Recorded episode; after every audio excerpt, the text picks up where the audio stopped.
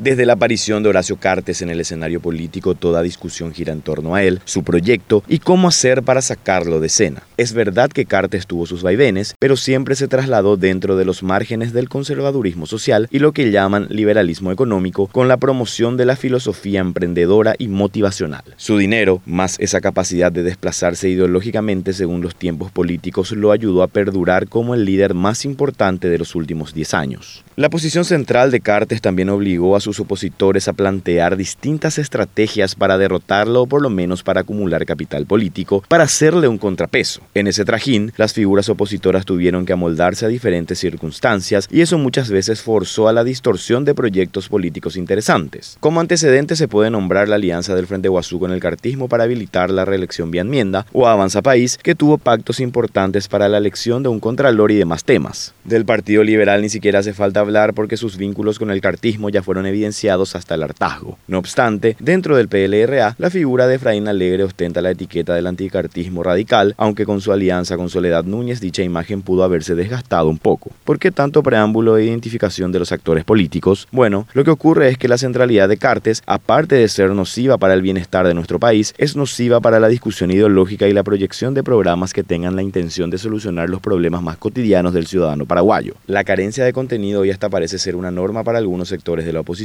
quienes se limitan únicamente a conseguir la alternancia, como si fuera que el simple hecho de derrotar a Cartes garantizará el desarrollo de las ideas favorables a la mayoría, el auxilio a los desfavorecidos, la participación de las minorías y otras necesidades verdaderamente urgentes. A Cartes hay que derrotarlo, pero no para dejar un testimonio, sino para depurarlo de la escena y erradicar todos los conceptos que introdujo en nuestra comunidad desde que pegó el salto de empresario supuestamente exitoso a actor político. Pero ¿por qué perdura el maniqueísmo cartismo versus anticartismo? Lo concreto es concreto porque es la síntesis de múltiples determinaciones y en el asunto abordado, una de esas determinaciones es la rentabilidad que tiene para algunos actores canalizar únicamente su discurso político contra el cartismo, como lo hace Efraín Alegre. La identidad de Alegre es producto de su lucha contra el cartismo y además es esa la línea ganadora dentro de la concertación, que en simples palabras, más que una concertación es una alianza multipartidaria liderada por el PLRA. El maniqueísmo cartismo versus su anticartismo, sumado a la victoria del Partido Liberal dentro de la concertación, son dos elementos que generan la interpretación de que en cierta forma el PLRA está dispuesto a defender su autoridad en la política bipartidista, lo cual es una mala noticia para los que pensamos que los cambios tienen que estar liderados por proyectos políticos ajenos a los partidos tradicionales y que estén interesados en darle al menos tierra, techo y trabajo a los que no figuran en la agenda de la clase dirigente.